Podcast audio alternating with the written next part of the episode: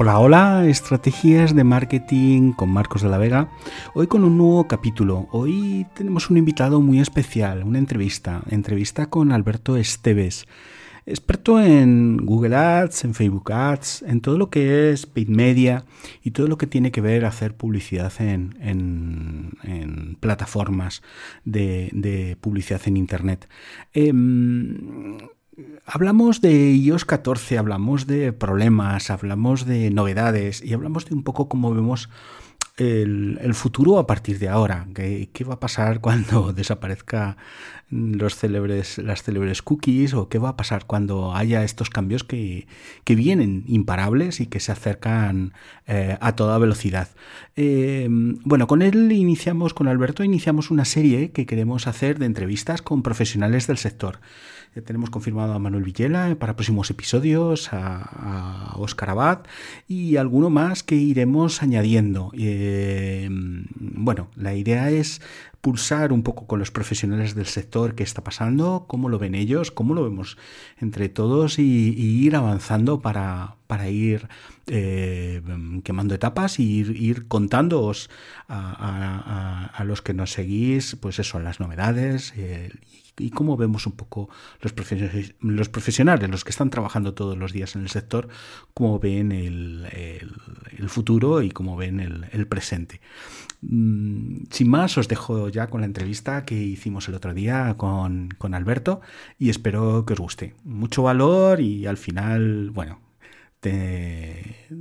no sabes cómo acabar porque pues eso, entre dos profesionales siempre surgen nuevas ideas.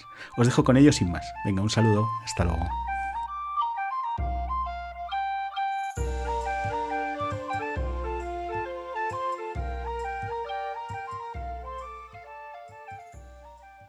Hola, hola. Hoy un invitado muy especial al que teníamos ganas. Em, Alberto Esteves eh, usuario de LinkedIn, usuario de Twitter, siempre está dándonos tips de lo último, las últimas novedades, las últimas novedades que surgen en las redes. Eh, él se define como experto SEM o Social PPC Specialist, eh, especialista al final y al cabo en, en SEM y en PPC, y consultor de marketing digital. empezó como ingeniero informático y tenemos el placer de que hoy esté con nosotros. Alberto, bienvenido, buenas tardes. Muy buenas tardes, un placer y más con esa bienvenida.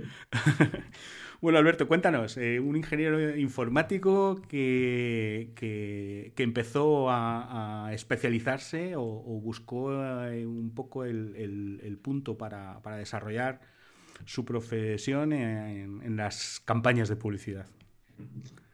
Sí, bueno, yo pues de formación soy ingeniero informático y estuve trabajando un par de años en el sector de consultoría informática. Y bueno, pues por historias no me veía en ese sector, di un cambio radical a mi carrera, no fue al marketing digital de entrada y me monté un negocio, un negocio de, de fotografía que a mí la fotografía me pega más bien poco, pero bueno, los caminos del Señor ya se saben. Te llevaron por la fotografía. Y, ahí fue mi punto de conexión con el marketing digital, porque tenías que dar para montar mi propio negocio tenía que buscar la manera de captar clientes. Y ahí conocí en 2013 Google AdWords, cuando todavía era Google AdWords. Cuando todavía eh, eh, era en los inicios de Google. Sí, sí, sí. Y bueno, pues ahí empecé a hacer campañas para mi negocio, para captar leads, que luego con una gestión comercial cerrase. Y como era algo en lo que estabas poniendo dinero, estabas poniendo ahí tu presupuesto, pues tenía que formarme para intentar optimizar bien esa inversión. Y poco a poco, poco a poco, fui formándome más y más y más hasta que dije, pero si ahora sé más de esto que de mi negocio de fotografía, me gusta más y veo que hay más mercado. ¿Qué estoy haciendo? Claro. Y, ya me orienté de manera más profesional. Era inevitable. al sector. Inevitable ese paso hacia, hacia el sector. Eh, ¿Has estado en alguna agencia trabajando antes de estar como em, emprender personalmente? O... Sí, sí, sí. De hecho, en 2014, que fue el año, el año en el que entré ya oficialmente ¿no? en el sector a trabajar en una agencia, eh, estuve en un programa de formación de Google, Google Actívate, sí, sí. del que fui caso de éxito por entrar en esa agencia. Por, bueno, por la forma en la que entré, porque intenté hacer una autocandidatura pues curiosa y conseguí entrar. Pero fíjate que en esa agencia no pasé los meses de prueba. No me digas. Entré siendo caso de éxito y no paso los meses de prueba. Eh, bueno, fue un inicio, fue el primer contacto realmente profesional en el que toqué un poco de todo y eso me sirvió para identificar ya a dónde quería dirigirme, que es al PPC. Toqué social media, eh, SEO, analítica, la analítica de aquel entonces. De aquel entonces, sí, con todo lo que Campañas de Google AdWords y dije, vale, esto es lo que más me convence y voy a tirar por aquí. Entonces ahí es donde entré a, a una agencia en la que he estado cinco años, más de cinco años, eh, que se llama Perfect Web y en paralelo fui emprendiendo.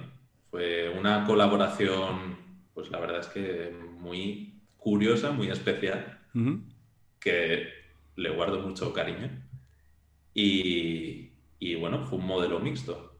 Estar con la agencia en un horario de mañana y luego gestionar pues algunos clientes propios, Por lo cual me daba un ingreso extra y además me daba experiencia que podría aportar a la propia agencia. Es una sinergia eh, positiva. Luego, pues bueno, la cosa fue evolucionando y ya llegó un punto en el que me era inviable por tiempo estar con las dos cosas y tuve que decidir.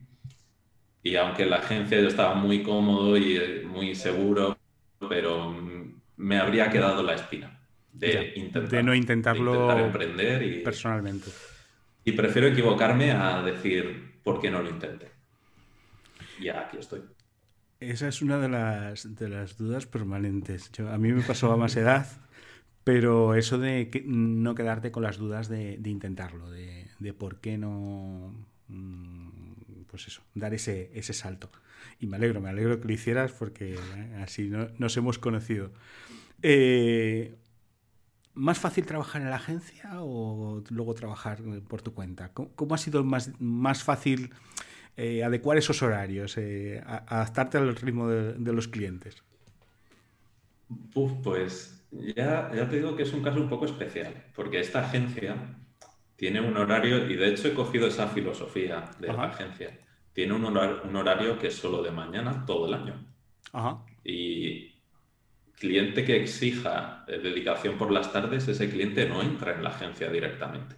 esa filosofía es muy difícil, muy raro verla en el sector o en casi cualquier sector realmente. Eh, y eso me permitió también compatibilizar. Entonces, para mí ha sido fácil estar en esta agencia, porque toda esa pelea, pues ya estaba hecha. Ya. No tenía que pelearme yo con los clientes. Luego, a nivel particular, sí ha sido un pelín más complicado eh, con algunos clientes en concreto. Pero en general debo decir que, ha sido todo bastante orgánico, aunque yo sea de PPC, pues ha sido bastante orgánico. Y simplemente ir manejando las oportunidades que han ido entrando de la mejor manera posible. Ha habido más conflictos como freelance, pero ya te digo que en mi caso habré tenido bastante parte de suerte. Eh, no ha habido grandes complicaciones en ese sentido. No, hombre, los clientes si al final y lo haces bien y, les dedicas y eres serio, pues al final es como todo. Eh, pero me, gusta esa, esa línea, ¿no? Eh, solo por la mañana o solo en este horario. Yo creo que para, el mundo freelance es algo necesario, eh, limitar, limitar los esfuerzos porque, porque si no alargamos las jornadas por una, con una u otra excusa hasta, hasta decir basta. O sea... Pero innecesariamente además. Es algo que puedes hacer en seis horas. Eh, si dices, mi jornada es de 8 y tus tareas son las mismas. Habrá cosas que digas, bueno, esto lo hago por la tarde porque ahora me da pereza. Y empleas más tiempo para hacer lo mismo. Sí. Entonces, ¿por qué no tomarnos como si fuese el horario de verano típico todo el año? Si la productividad, lo que produces, eh, va a ser lo mismo. Más o menos, sí. Porque al final te obligas a adaptarte a un horario más reducido y no procrastinas, que es uno de los principales enemigos de, todos. Sí, sí, sí, sí. Y, perder el tiempo en múltiples cosas. Al final, muchos, muchas, muchas distracciones. Mucho. El teléfono es un gran peligro para esas cosas. Tener el teléfono abierto en, medio de, las sesiones de trabajo porque te, interrumpen a cada, a cada instante. Eh, bueno, eh, conociendo todas las plataformas de, publicidad, ¿cuál es tu opinión? ¿Google o Facebook para hacer publicidad? A día de hoy, ¿eh? En este momento. Esa es la, pregunta, de, la, la Es la típica, es la típica. ¿Qué te gusta más? Pues, ¿Papá o mamá? Sobre esto, sí. Sobre esto estuve hablando hace no mucho. Eh, y claro, la respuesta estrella es depende, ¿no? Siempre. Pero por hablar un poco en general, ya sabemos que depende, ¿no? Para cualquiera eh, la solución es siempre la misma. Eh, te diría que si lo que buscas es la mayor intención, la mayor relevancia del tráfico con la intención de compra, Google es indiscutible que, que tiene más que ofrecer que el resto. Y estoy hablando de momento de lo que quieres, no de lo que cuesta. Sí, sí, sí. Ahora, si, si lo tuyo va a un público, digamos, más amplio, que no necesitas esa intención de compra tan activa que tienes en el buscador. Tan cerrada. Que puede ser un e-commerce de productos consumibles, de un ticket medio bajo, algo que sea de, compra impulsiva. Pues eso Facebook también te puede ir muy bien porque ahí sí que reduces costes en comparación con búsqueda y, puedes vender. Entonces, si tuviese que dar una respuesta así general, iría por ahí. Ahora, hay casos para todo. Para, todo. Eso. Eh, a, ti, eh, y ahora te hablo en, el plano profesional, eh, las plataformas, ¿cuál te, resulta más amigable? ¿En cuál te sientes más cómodo? En este momento, ¿eh? en el momento actual? Pues sí, en el momento actual yo estoy eh, muy enfocado a pues, estar muy al día, muy al mayor nivel que pueda en Google y en Facebook, en las dos. En las dos. Y en la que más a gusto estoy por mi formación ¿Sí? de informático es en Google. Porque al final Google Ads tiene un perfil más técnico. Posiblemente. Mm, donde las creatividades, pues unas creatividades de búsqueda. En general es texto, ahora hay extensiones de imagen por ahí, pero en su gran mayoría es texto. Eh, campañas de shopping, pues ahí hay un componente técnico del feed de productos, de cómo configurar bien las conversiones, e-commerce. Todo eso es técnico. Y en Facebook, aunque esto también existe, no está tan desarrollado como en Google y tiene un componente creativo mucho mayor. Porque, bueno, es Facebook, es Instagram, tienen un formato concreto. Más imagen. formatos concretos, interacciones del usuario que en display de Google eso no, no cabe. En un anuncio de display de Google no vas a tener comentarios de la gente que tengas que moderar, ¿no? Entonces, bueno, Facebook lo veo más con un componente creativo que no es el que a mí más, más me apetece hacer. Ya. Entonces, a nivel de conocimientos, creo que en las dos mm, voy parejo, intento estar en las dos al mismo nivel, pero por comodidad, Google Ads. Google Ads en este momento. te, hablo de este momento porque esto está cambiando cada, cada, día. Eh, eh, hace poco el tema de, las de la atribución en Facebook Ads, el tema de, Gmail en... Eh, hablabas en este momento, eh, hacías un comentario del tema de imagen. ¿Para cuándo la imagen en búsqueda? Pues a ver, ya empieza a haber algo. para empezar, en Shopping esos... Sí, sí, pues, Shopping lo tiene. Shopping no deja de ser búsqueda. Sí.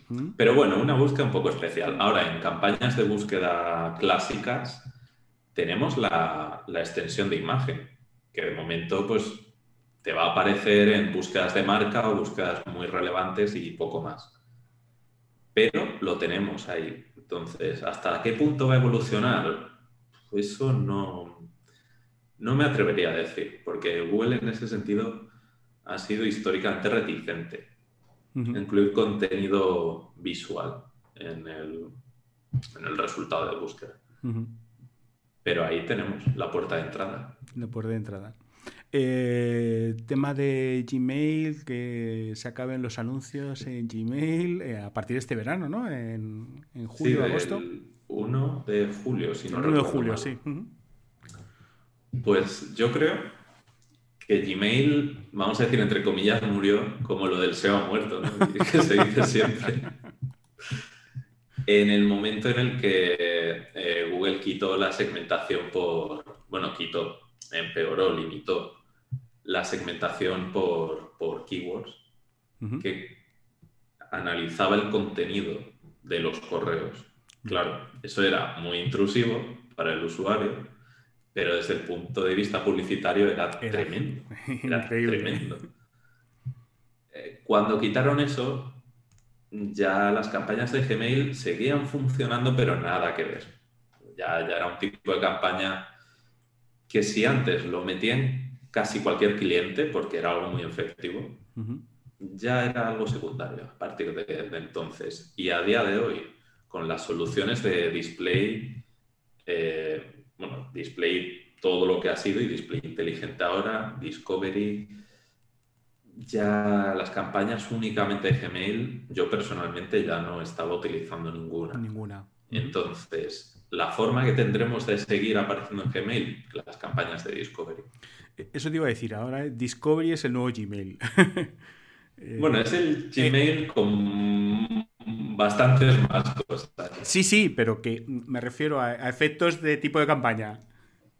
En ese tipo de campaña eh, puedes aparecer en Gmail, pero también en YouTube o en Google Discover y al final a nivel de inventario el porcentaje que se va a llevar Gmail es bajo esto es una suposición porque tampoco lo puedes ver, no lo puedes.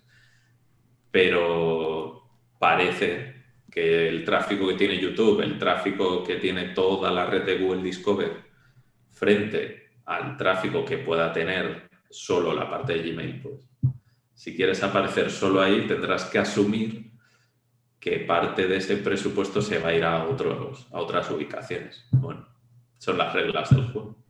Sí, el, que hace las, normas, como es, como decíamos, eh, papá y mamá, eh, marcan sus reglas. Yo con algún cliente que, siempre, no, pero es que ¿por qué esa imagen me la han echado para atrás? Ellos ponen el invento, ellos ponen su, su, toda su tecnología y ponen las reglas. Y si te gusta bien y si no, pues ya sabes, es lo que hay.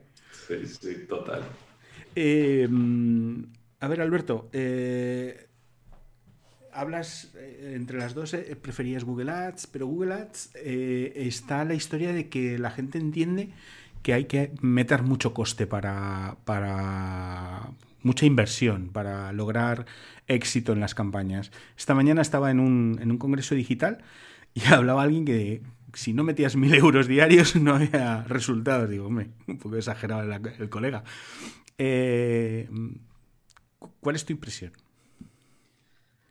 Ah, a ver, no tanto como eso, pero sí que creo que para, para que funcione decentemente no hace falta irse a cantidades muy grandes, pero para sacar el máximo potencial sí.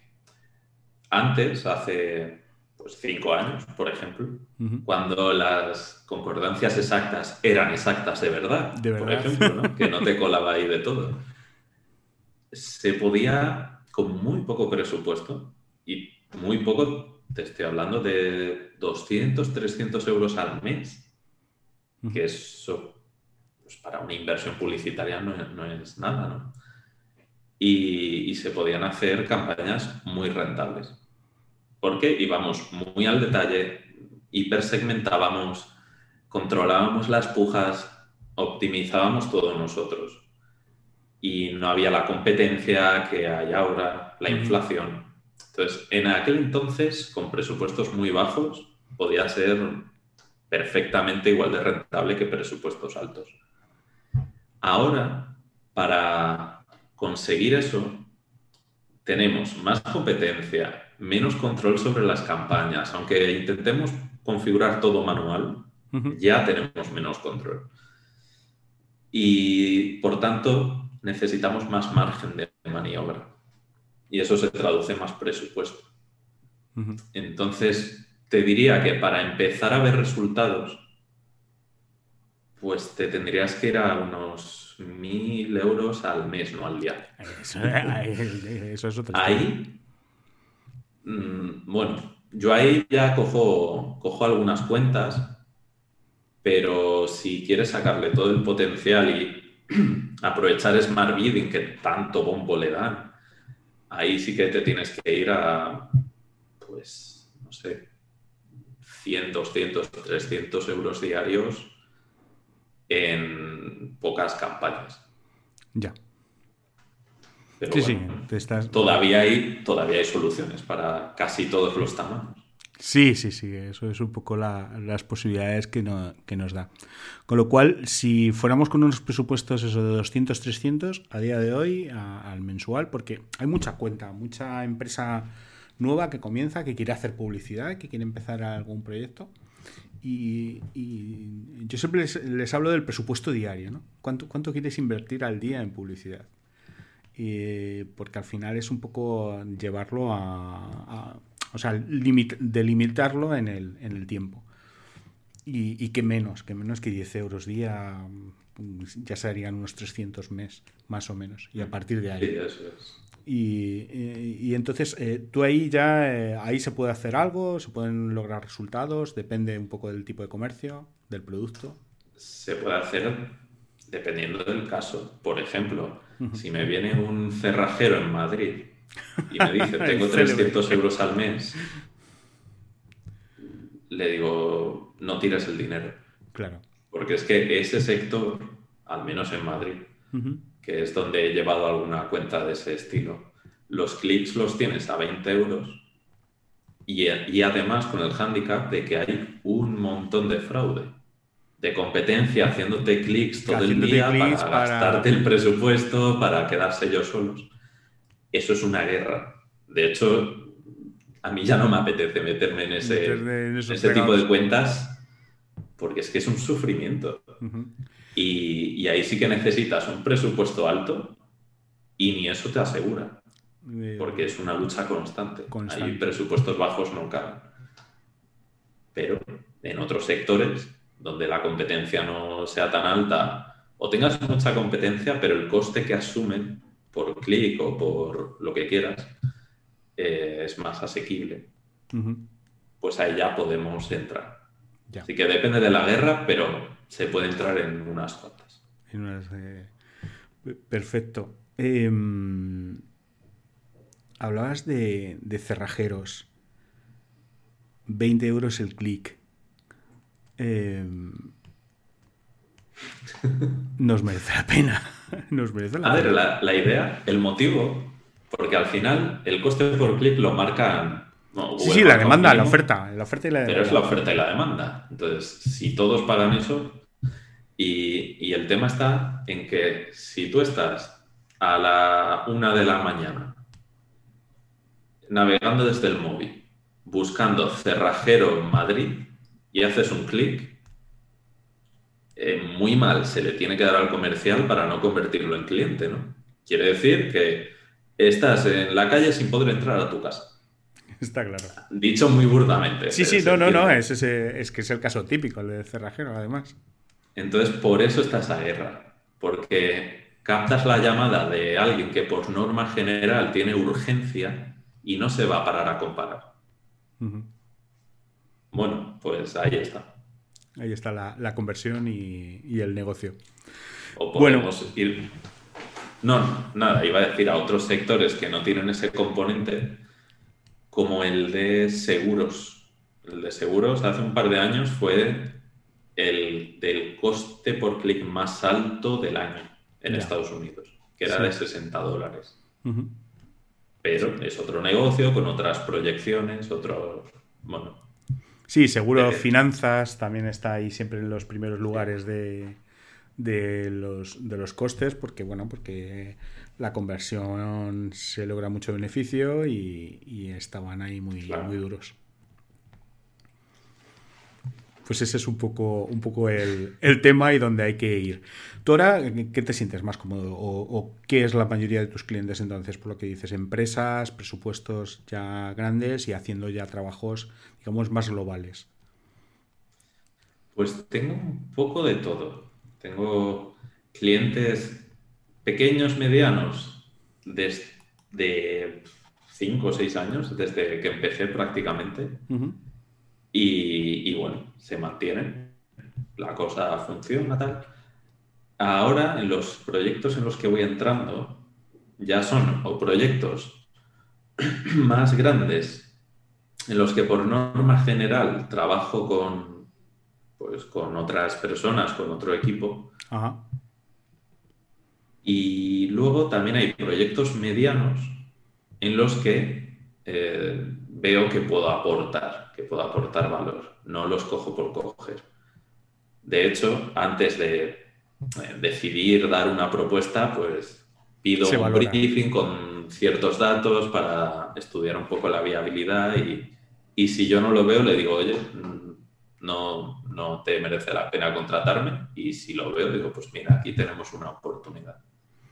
Entonces estoy ahí, en clientes medios que me apetecen y ya clientes más grandes que son estimulantes. Porque puedes hacer muchas cosas que más cosas. pequeños medianos no pueden. Sí, sí, sí, sí. Es ya otra, otras, otras ligas.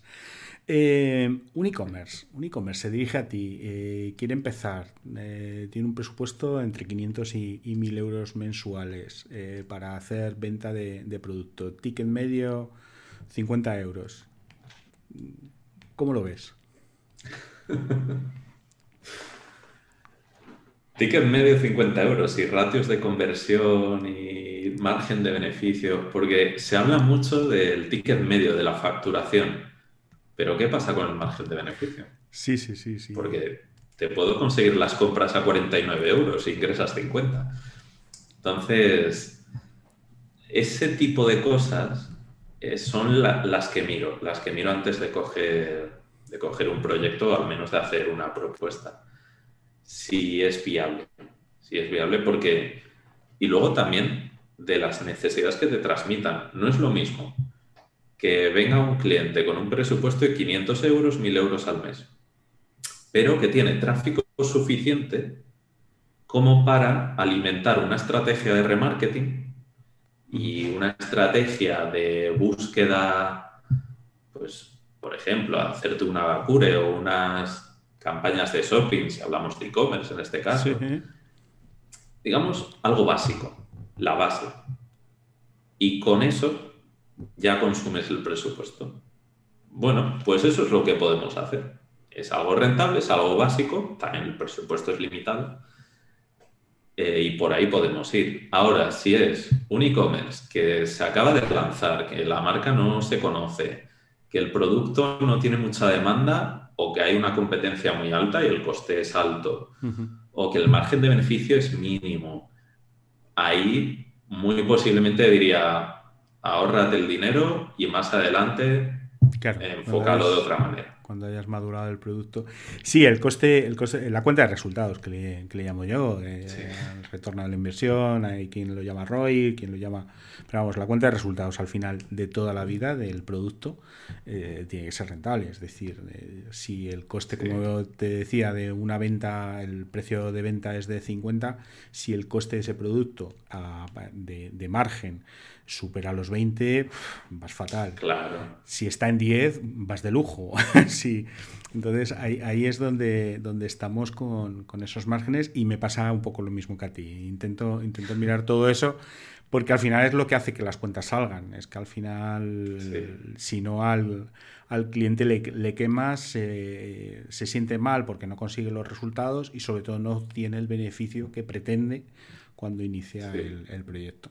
Pero bueno, es, un poco lo que nos toca día a día.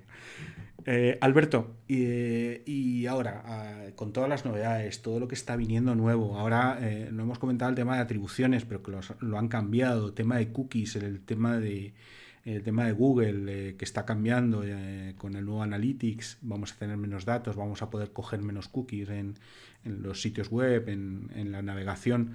¿Cómo ves el, futuro, cómo ves a partir de ahora la publicidad online desde este momento? A ver, eso hay mucho, una sensación como de apocalipsis. No, vamos, yo no, me lo creo, no me lo creo.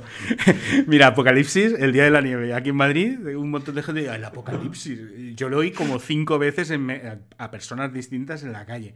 Mira, chico, eh, que ha nevado. O sea, que sí, unos días jorobados y, ya está, pero bueno, que, el ser humano se adapta a todo. Y, yo, yo siempre pienso que las cambios de las reglas del juego son oportunidades, ¿no?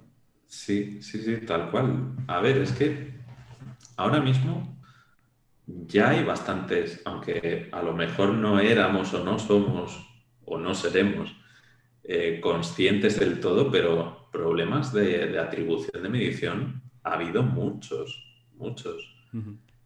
y, y, es que es casi inevitable, porque, un ejemplo, si Estamos hablando de cómo conseguir atribuir el mérito, la, el mérito justo a cada jugador, a cada player, a como le quieras llamar. A cada fase de, la... Que acaba en conversión. Eso es. Para hacer eso es que intervienen distintos navegadores de un dispositivo, distintos dispositivos, incluso distintas personas, distintas tecnologías, eh, parte online, parte física, es, que interviene tanto que yo creo que tendríamos que asumir que es imposible hacerlo de manera precisa. Partiendo de esa base, no persiguiendo un imposible, hacer lo que podamos. Y ahí, que es donde yo me siento más cómodo, más que en la parte creativa que decía antes, entender qué es lo que pasa y saber interpretarlo. Entender que lo que dice Analytics no va a misa, que Analytics funciona de una determinada manera con un modelo de atribución. Luego Analytics 4 pues cambia, pero igual funciona de una determinada manera. Y conociendo cómo funciona, podremos interpretar los datos y tomar decisiones de la mejor manera posible. De aquí en adelante, ¿qué va a pasar? Pues si es verdad que las cookies, las cookies de terceros mm, van a morir, eso. Yo creo que eso ya, están sentenciadas hace, hace tiempo. Sí, Safari, por ejemplo, eso ya lleva tiempo bloqueándolas por defecto. Pero cuando ya Google anuncia que en 2022 Google Chrome no va a admitir cookies de terceros, ya te lo ha dicho todo. Google, que es, si no el más, uno de los Mm, mayores interesados en poder utilizarlas, si ya ellos las van a quitar, ya es una muerte anunciada. Eso. Entonces... yo creo que las legislaciones, al final son las legislaciones, tanto americanas como europeas, son las que han limitado eso y hay que adaptarse, ¿vale? vale pues se va a trabajar sin cookies, ¿vale? Bueno, pero se va a seguir trabajando y se va, al final la información que tienen se va a registrar de otra forma, pero lo van a... Claro, a, eso, a eso es a lo que iba. Que si nos quedamos sin cookies, ¿qué hacemos? Pues a lo que están tendiendo tanto Google como Facebook es a la medición a través de tu servidor, con la API de conversión o, bueno, ya digo que van un poco en caminos no paralelos porque hay diferencias, pero sí similares. Medir desde tu servidor para que esas cookies sean de primera parte, sean de tu propiedad y no estén afectadas, o al menos no tanto, por estas leyes, estas regulaciones. Ese va a ser el camino que ya ha empezado, no, no es nuevo, pero que se va a intensificar en los próximos meses y, años ya, ni, te cuento. Sí, sí, no, no, ese camino es Un poco más de complejidad técnica. Sí, eh, bueno, pero eso al final a los profesionales, los que están en el mercado, también nos beneficia en cierta forma, porque digamos va a ser porque yo una de las cosas que, he visto últimamente es eso eh, no sé si lo notas tú también por las llamadas que, se reciben. Yo al final los clientes te cuentan todo. Eh, tenía una campaña me estaba funcionando ha dejado de funcionar qué ha pasado te sonará la película. Sí sí sí sí. Bueno, pero es que incluso eso, ¿cómo llega a la conclusión ese cliente o, quien sea de que antes funcionaba y ahora no? ¿En qué se basa? En Para... resultados. bueno, pero ojo, ¿en qué resultados? En los que te dice el panel de Google, Analytics, en la facturación global de la empresa, ¿en qué? Ahí es donde digo que aquello en lo que te bases tienes que conocer en detalle cómo, funciona y cómo interpretar esos datos, porque si no, te estás basando en algo que lo estás leyendo en un idioma distinto. Y de ahí, si sale algo bueno, va a ser de casualidad. Ya un poco la, suerte. Sí. pero yo creo que hay mucho, mucho componente o hay mucha gente que sigue pensando en eso y, se sigue agarrando a esa suerte para intentar que las cosas salgan. O es mi apreciación, ¿vale? No, no, sí, eh, la gente se pone a andar y no sabe muy bien por qué y, se pone a hacer cosas y no sabe, no, no, ha pensado eso que hablábamos antes de la cuenta de resultados. Hay gente que es que se lo dices pero meses después de haber iniciado su proyecto y es que no lo habían hecho. ni se habían puesto a, pensarlo, ni siquiera. Es que eso hay que hacerlo. no sé, chico, tú mismo, es, tu negocio. De hecho, cuando, cuando me, piden propuestas, no te sé ahora decir el porcentaje, pero no es bajo, de las peticiones que al yo preguntarles márgenes de beneficio, ticket medio y pues todas estas cosas. Sí eh, no lo saben.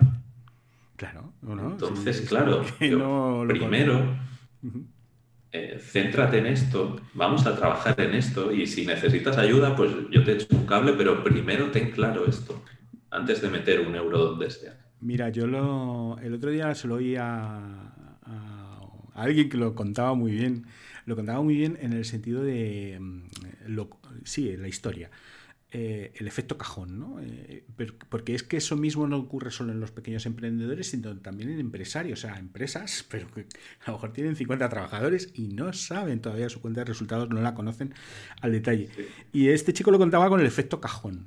Es decir, pues, pues eso, llega un momento que tú abres la puerta, tú vendes tu producto, empiezas a recibir dinero y, entonces ves que entra más de lo que sale, pero no sabes muy bien el porcentaje, no sabes muy bien eh, el cómo. ¿Qué pasa? Cuando viene un efecto eh, o un crisis, pues como ha podido ser COVID, como cambio de las reglas de juego, una nevada de tantos días, o sea, cualquier cosa que afecte al día a día, eh, interrumpe ese proceso y, nos echamos las manos a la cabeza y dices, y es eso porque no sabían, no, no sabían cómo se generaba, no sabían cómo se no habían hecho esa, esa parada, ese cálculo, ese momento de reflexión para, saber cómo se producía su beneficio. Y, bueno, tal cual, tal cual. Bueno, pues a ver si lo conseguimos a, partir de ahora eh, y nos encontramos con propuestas más, más pensadas y más, y más serias. Alberto, eh, un placer. Eh, tu momento de, de spam de valor, como dicen nuestros amigos a Bandiger. Eh, te pueden encontrar en tu página web, albertoestevescorreia.com. Sí, que será renovada en breves porque ya tiene unos añitos. Cambio de look. donde más activo estoy es en LinkedIn y en Twitter. En LinkedIn igual con tu nombre, con tu nombre. Sí, LinkedIn es Alberto Esteves Correia y en Twitter es Alberto Esteves C no. Eh, cuando lo hice no cabía más, pues. Eh, el espacio que Perfecto. Y nada, pues ahí es donde voy publicando un poco, compartiendo pues aquello que, que, voy aprendiendo y creo que puede ser interesante.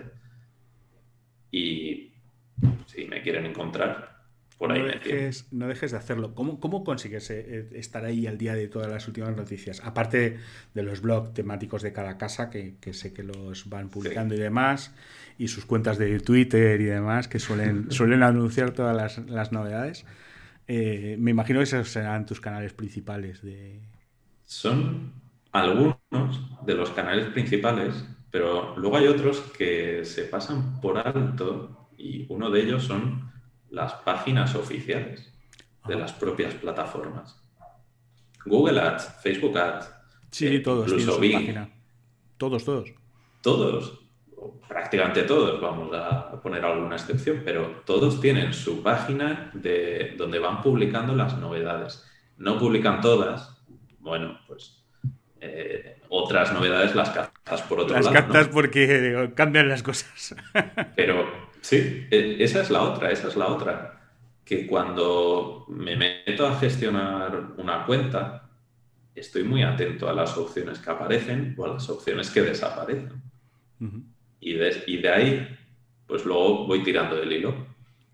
Lo de años 14 con Facebook, que se ha montado la de Dios, pues eh, yo empecé a verlo porque me salió un mensaje, de ahí me puse a investigar.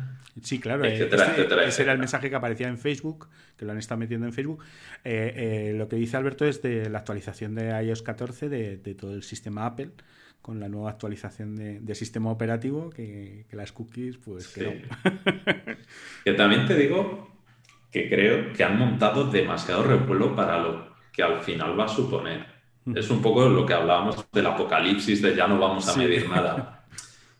Eh, no es algo positivo, eso está claro, pero el otro día hice una prueba en la que segmenté en Facebook todos los usuarios de España y me salía 36 millones. Todos los usuarios segmentables, claro. Y luego lo acoté por usuarios que utilizan iOS y me salía 3.100.000, es decir, menos del 10%. Menos del 10%. Y ahora, cogiendo ese menos del 10%, ¿cuántos tienen iOS 14? Pues bueno, con el tiempo irán aumentando. Sí, irán subiendo, pero al final son las últimas y lo tendrán pues de, pues de un nivel de iPhone para, para arriba, pero no todos. Claro, y de esos, ¿cuántos han rechazado el mensaje de seguimiento de Facebook? Es que vas bajando al embudo y el porcentaje eh, al final que afecta realmente, o al menos de manera muy directa. Directa y a corto plazo es pequeño. Es un 5%. Entonces hay que relativizar un poco también. Bueno, estamos en unos momentos de todo rápido, todo muy apocalíptico, todo muy, muy así. Y como dices bien, hay que relativizar y, tomarlo con tranquilidad porque, porque, bueno, al final, en estos años, que, parecen muchos, 6, 7 años en, la plataforma, pero, pero es que los cambios se suceden. ¿Cuántos eh, de media? Eh, ¿Uno a la semana? ¿Dos? Eh, ¿Cada 15 días? ¿Lo has calculado más o menos los cambios? Sí. Tenías pinta de que sí. en Google Ads en Facebook no lo tengo calculado porque hay muchas novedades que son de PPC, otras de la parte social, algunas se mezclan. Bueno, ahí está todo un poco más junto, pero en Google Ads. Eh, entre el año pasado fueron mm, dos, dos algo cambios por semana. Por semana.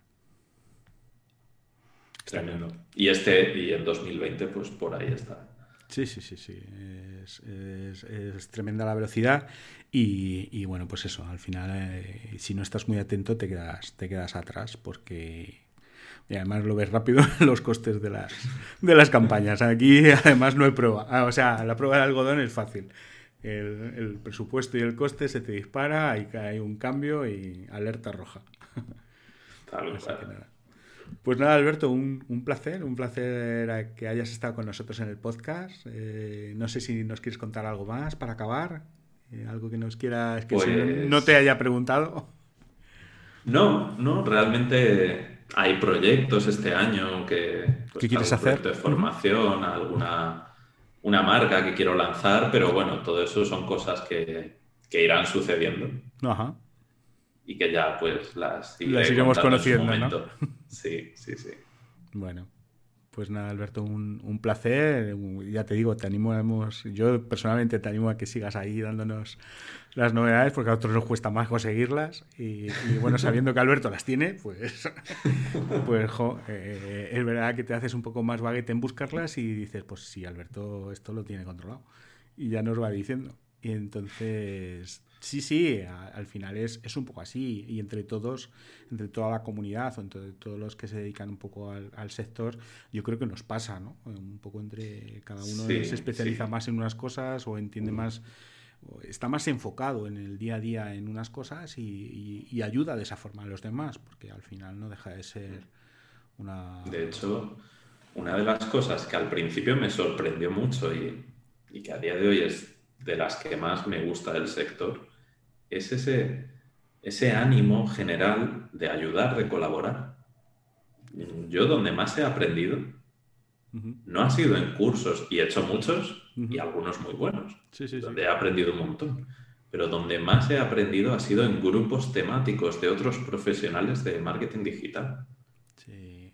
Mm, el, sector está, está muy así. A mí es que me gusta, me gusta el, creo, yo quizá porque vengo del baloncesto y de, entrenador y, eso lo tienes en vena, pero el tema de equipos, el tema de colaborar, es que aquí nadie sabe más que nadie, alguien puede estar en un momento dado, pues yo qué sé, por lo que sea, pues te fichas una gran marca y de momento estás arriba y, al día siguiente pues puedes, eh, puede haber otro compañero que está ahí y demás y, no pasa nada. Pero entre todos que el flujo de información vaya circulando y que vaya sabiéndose, porque al final, bueno, cada uno tomará sus decisiones con la información, pero, pero sirve para todos. Yo es la sí, no, no, es, no es un juego de suma cero, como se suele decir. Eso es. Que yo consiga algo no quiere decir que a ti te lo quiten. Eso es. Sino que entre todos construimos algo más que cada uno por separado.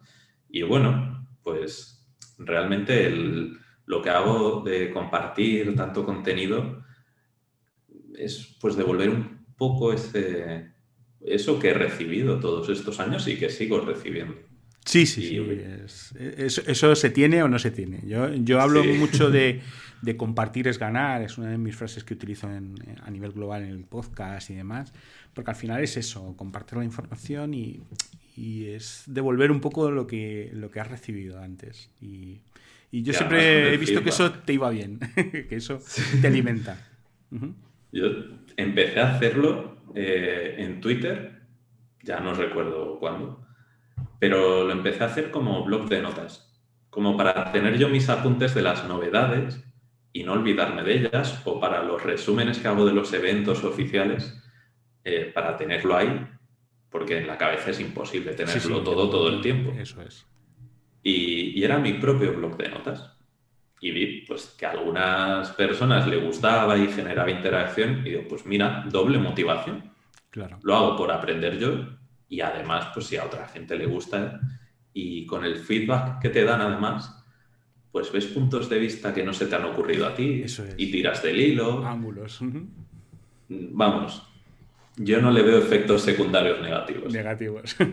Pues nada, mucho ánimo y, un placer, un placer estar en contacto y, que hayas tenido un ratillo para estar, para estar con nosotros.